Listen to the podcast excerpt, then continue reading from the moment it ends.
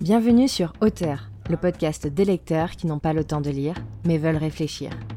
Je suis Marie Neumann et je serai votre hôte tout au long de ces lectures où je vous fais découvrir mes écrits. Alors, mettez-vous à l'aise et rentrons ensemble dans cet épisode intitulé L'écrivain.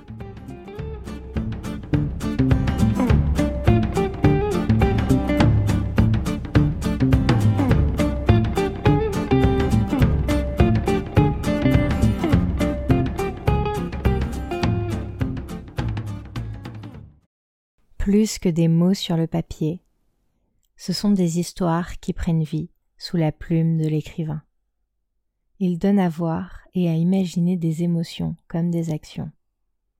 Il est le porte-parole d'histoires passées comme fictives, met en scène les plus beaux rêves et les plus douloureux cauchemars, prend la liberté de suivre plutôt un chemin qu'un autre. Il est libre l'artiste, capable de comprendre toutes les émotions et de les retranscrire. Il donne à voir ce qui lui passe par la tête. Mais justement, que s'y passe-t-il vraiment dans sa tête? Sort-il à chaque fois de nouvelles idées de son chapeau? Est-il un magicien de créativité? Peut-il raconter n'importe quelle histoire? Ou est-ce l'histoire qui le choisit? Comme s'il n'était que le réceptacle, le porte-parole d'histoire voulant être raconté, et qui viendrait sonner à la porte de son imaginaire. Comme si les histoires avaient une vie propre, et elle choisirait quelle plume pourrait les écrire. Dans ce cas précis, l'écrivain serait-il vraiment libre? Écrirait-il l'histoire telle qu'elle se présente à lui?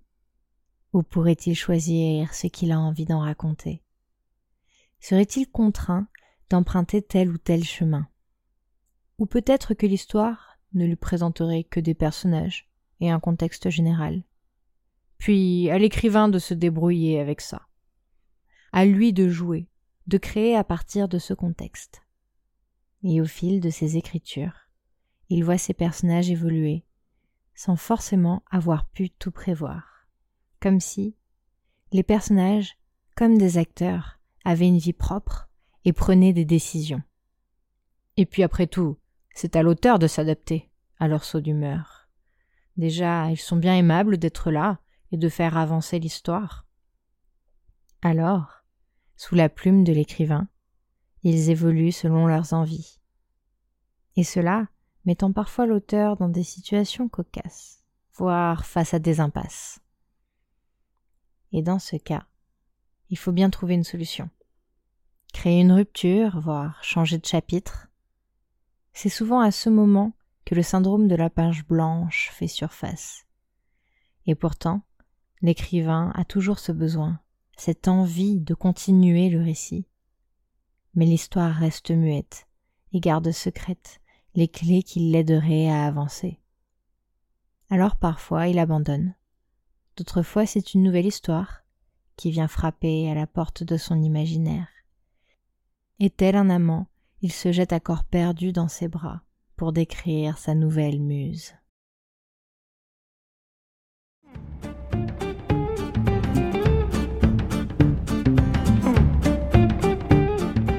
Merci pour votre écoute. N'hésitez pas à me faire vos retours en commentaire, à partager le podcast et à me donner vos idées sur de futurs textes à écrire.